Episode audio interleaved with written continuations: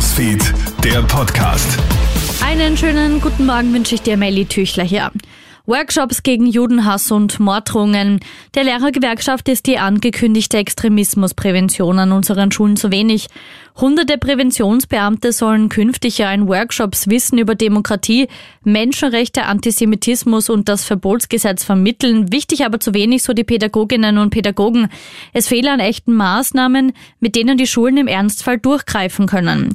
Lehrergewerkschafter Thomas Krebs. Die Prävention ist ohne Zweifel sehr, sehr wichtig. Aber wir müssen im Akutfall wirklich agieren und nicht nur reagieren können. Und dazu brauchen wir eine Handhabe. Also wir müssen wissen, an wen wenden wir uns. Und dann muss wirklich sehr, sehr schnell reagiert werden. Wenn es eine Hotline gibt für Direktorinnen, wo die Antwort ist, innerhalb von sieben Tagen werden sie zurückgerufen, das nutzt uns in so einer Situation gar nichts. In Well startet heute ein Missbrauchsprozess.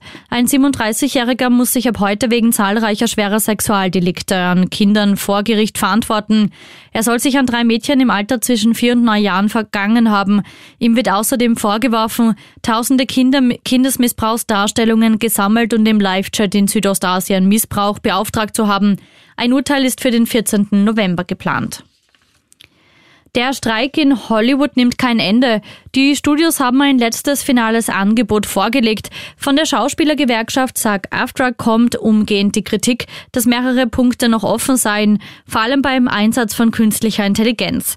Die Gewerkschaft betont erneut, dass man den besten Abschluss erzielen und den mehr als viermonatigen Streit, Streik zu einem verantwortungsvollen Ende bringen wolle. Und ein Durchbruch gelingt mit einem neuen Gebärmutterkrebstest. Gebärmutterkrebs kann mit einem einfachen Test nun relativ verlässlich diagnostiziert werden. Das zeigt eine Studie des Innsbrucker Eutops Institutes. Der neue Test macht 90 Prozent der chirurgischen Diagnoseverfahren während und nach den Wechseljahren unnötig.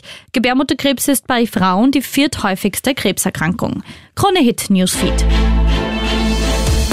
Krone Hit Newsfeed, der Podcast.